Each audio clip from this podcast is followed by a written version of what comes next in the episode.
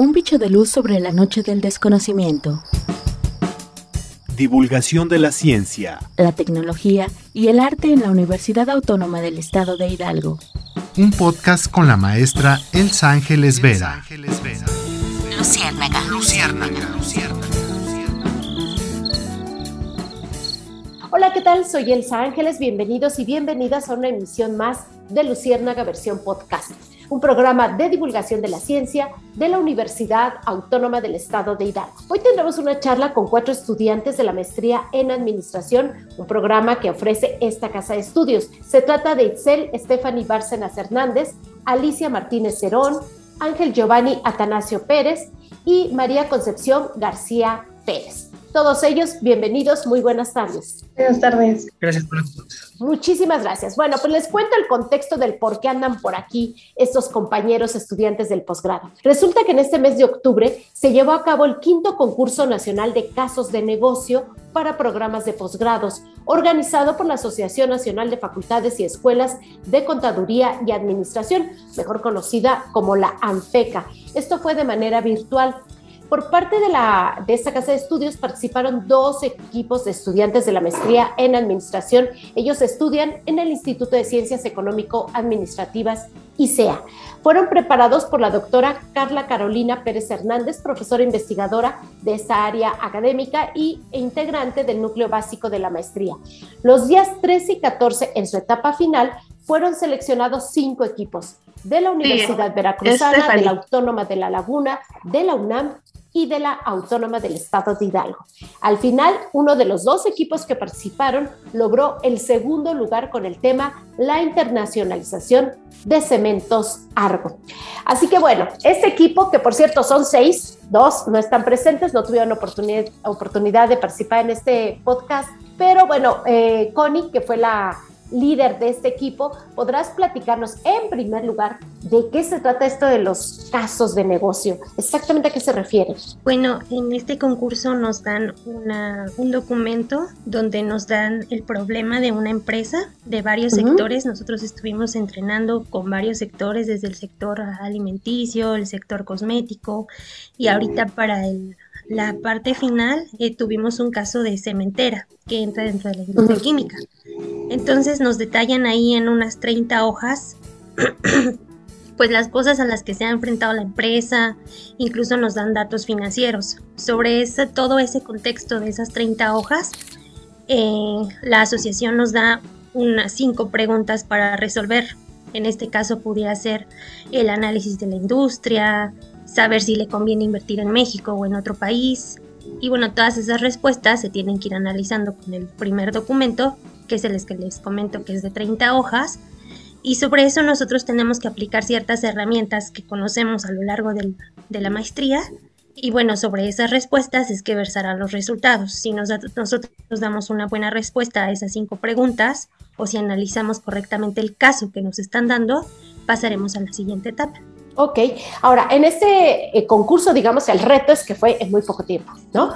Normalmente es, claro, normalmente es así, no sé quién más nos quisiera platicar, un estudio de caso o una, una resolución de un caso de una empresa, en la vida real funciona así, en la vida real es una herramienta que ustedes pueden ofrecer como gente egresada de un posgrado. ¿Quién nos puede responder? Ángel, vamos al ruedo, Ángel. Ah, sí, pues el, puede aplicarse, sí, la, resolución del caso en la vida real. Sin embargo, pues la limitante que tenemos de tiempo de cinco horas no, no se aplica de la misma forma. Realmente, pues un, estudio de caso, eh, eh, su resolución tarda más claro. tiempo. Esto de las cinco horas es en el caso del concurso, que ese fue el reto para ustedes como estudiantes.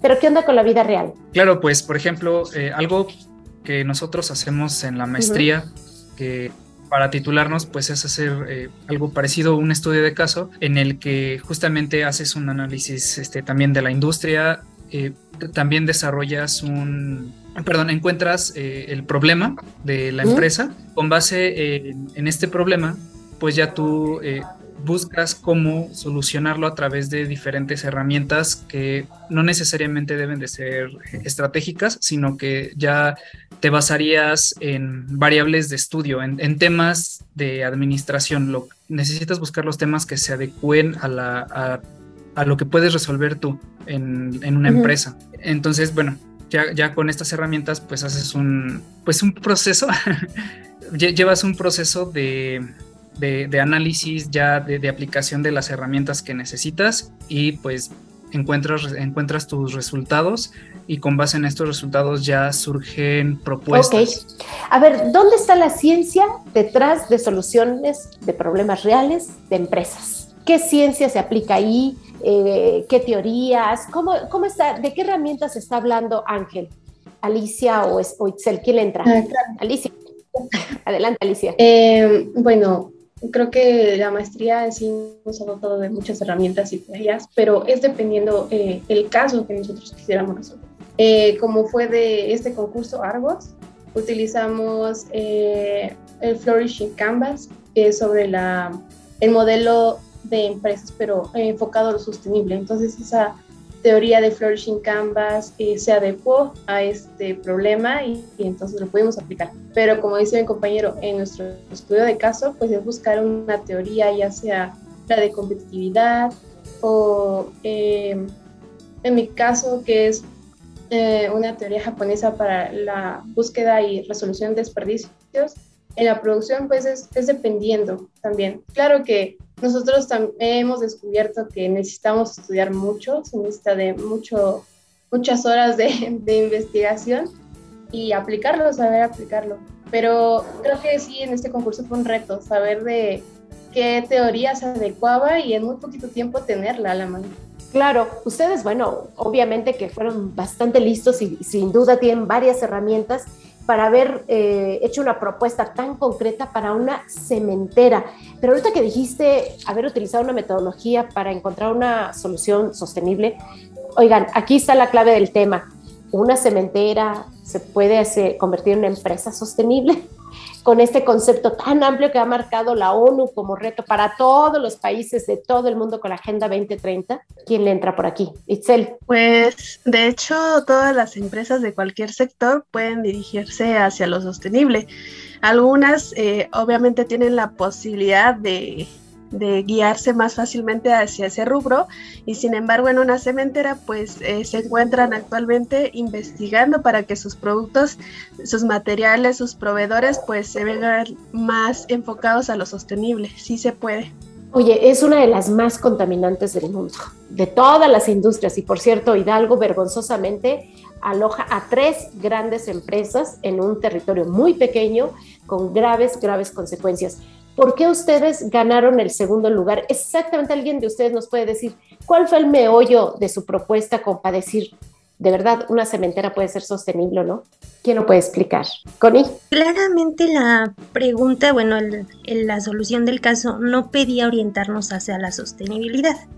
Algo que creo que tendríamos que ir pues perfilando, ¿no? En, los concursos deberíamos ir perfilando, buscar hacia la sostenibilidad. En este, en esta etapa, bueno, en esta, en esta edición de este concurso, no era con miras a la sostenibilidad, sin embargo, pues nuestro equipo fue el único equipo de todos los cinco que clasificaron al que le pensó por ahí que propuso un modelo de negocios enfocado a la sostenibilidad. Creo que eso, ya es algo. Nos dio mucho realce en, en la etapa final y eso fue, pues sí, lo que nos ayudó a conseguir el segundo lugar.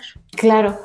Oye, Ángel, eh, creo que cualquier empresa, incluso hasta negocio pequeñito, necesita a un buen administrador o una muy buena administradora.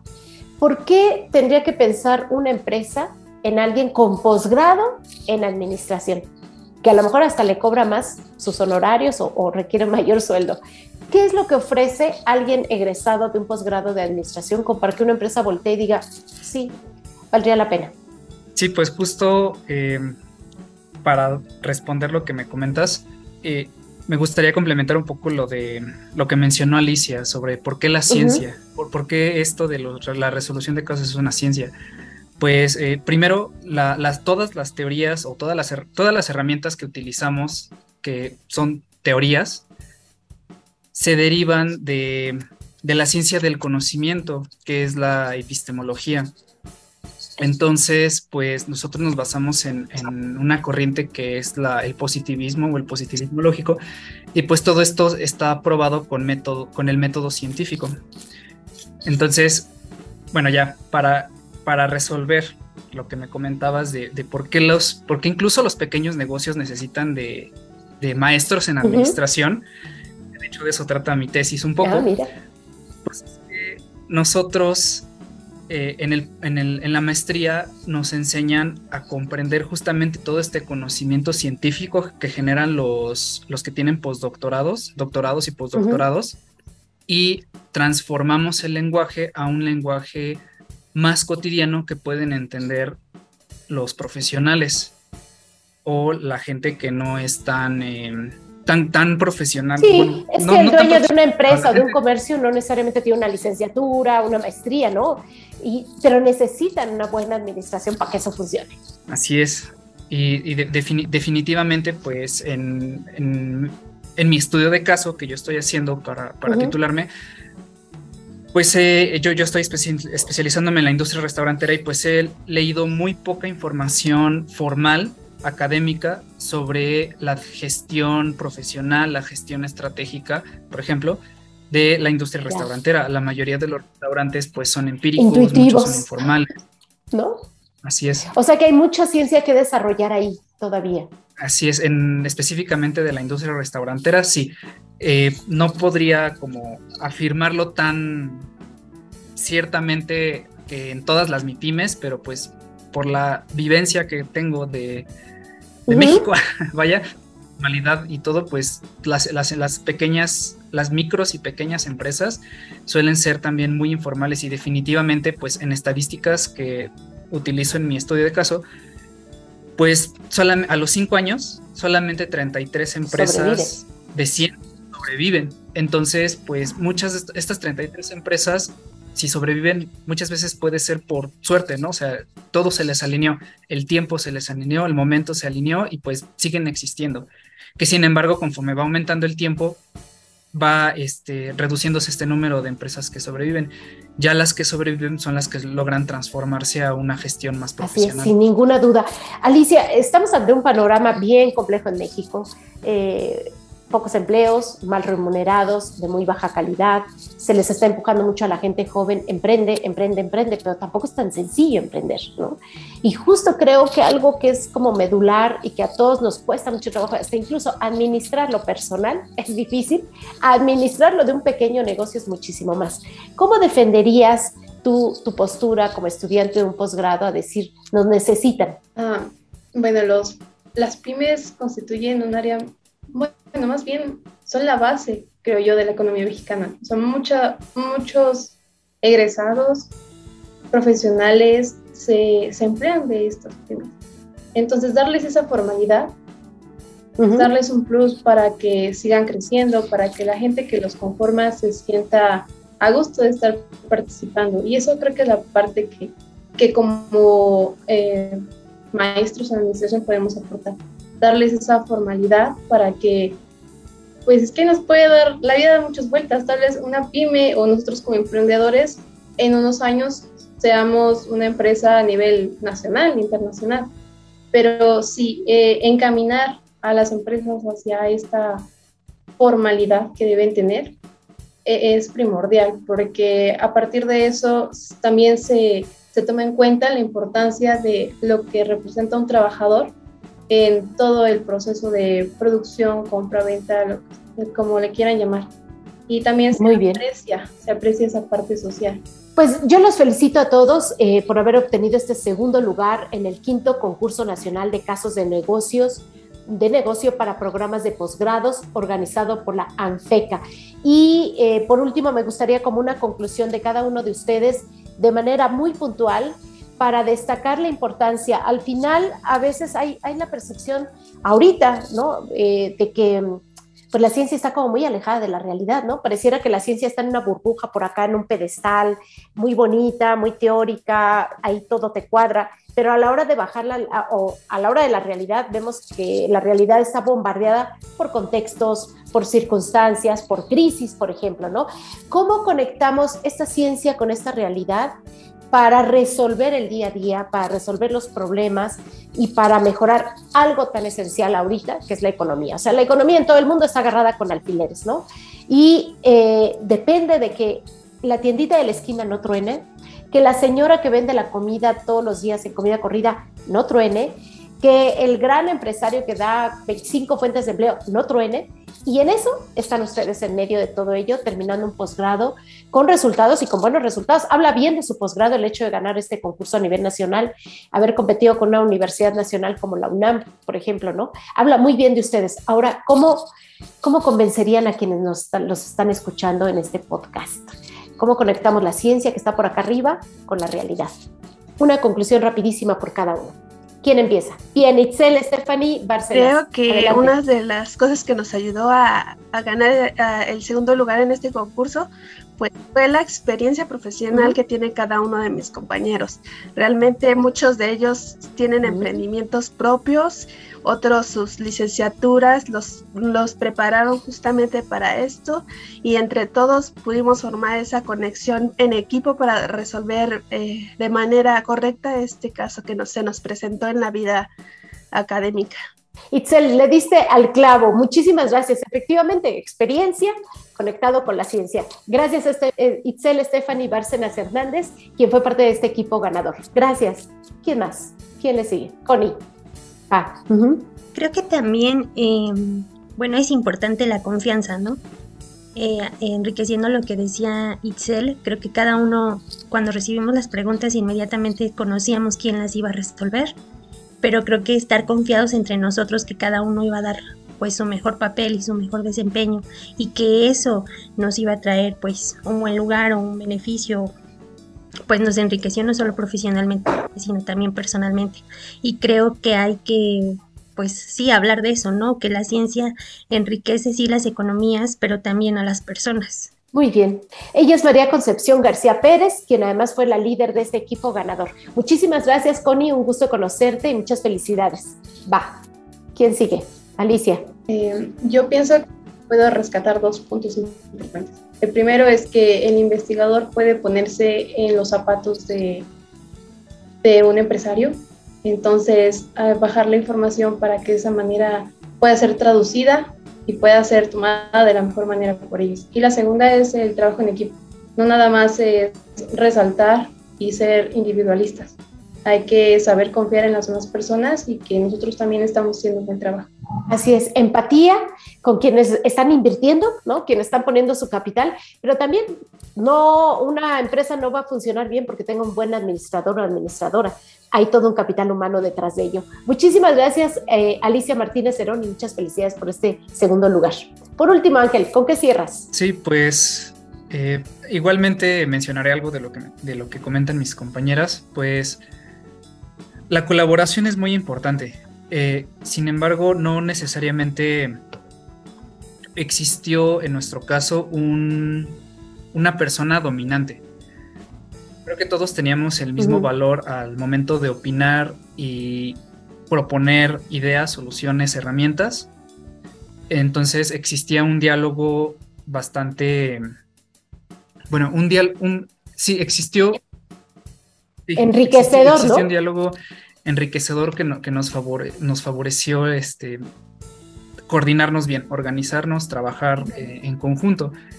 Eh, además, pues igualmente el, que sea un equipo multidisciplinar siempre ayuda mucho. He, leído que se recomienda mucho tener diferentes perspectivas, diferentes experiencias. Y bueno, ya un aporte personal también considero que puede ser el dominio de los idiomas porque finalmente esta teoría que vimos de la sostenibilidad, del modelo de negocio sostenible que se llama Flourishing Business Canvas, pues toda la información que hemos leído sobre esto está en inglés. Entonces muchas veces el, conocimiento más actualizado está en este idioma. Y si solamente nos basamos en lo que aprendemos en español, las teorías tardan hasta de 5 a 10 años. He, visto los libros, por ejemplo, en español y no sé. O sea, la versión traducida. son del 2017, por ejemplo, la versión en español, pero la versión en inglés es del 2004. O sea, ya después de una década. Creo, creo que es lo que importa mucho el, el, dominio de, pues sobre todo del idioma inglés. Pues esto habla también del nivel de calidad del programa de maestría en administración que ofrece el Instituto de Ciencias Económico-Administrativas de esta casa de estudios.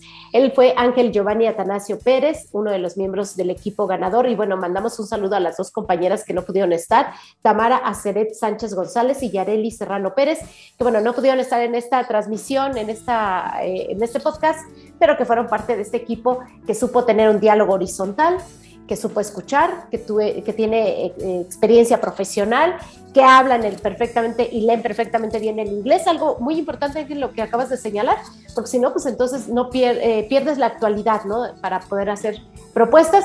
Y por último, decirles a las y los empresarios que nos estén escuchando, usted tenga un negocio pequeñito o muy grande, acérquese a quienes hacen ciencia, acérquese a las universidades, acérquese a los programas de posgrado, porque hay una manera de conectar esa realidad con la ciencia y la ciencia puede ofrecer una respuesta para esto que usted esté padeciendo, digamos, como empresario, como pequeño negocio. Así que aquí hay una propuesta. Yo los vuelvo a felicitar, felicidades a sus maestros y maestras, especialmente a la doctora eh, Carla Carolina Pérez Hernández, quien estuvo ahí cauchándolos todo el tiempo para poder participar en esto y que esto lo lleve a la vida real, este segundo lugar que ganaron. Muchísimas gracias, una felicitación y un saludo a toda la comunidad de este posgrado y al Instituto de Ciencias Económico-Administrativas. Muchas gracias. Bueno, pues yo soy Elsa Ángeles y nos escuchamos en próxima entrega de Luciérnaga versión podcast. Hasta luego. Un bicho de luz sobre la noche del desconocimiento. Divulgación de la ciencia, la tecnología y el arte en la Universidad Autónoma del Estado de Hidalgo. Un podcast con la maestra Elsa Ángeles Vera. Luciérnaga. Luciérnaga.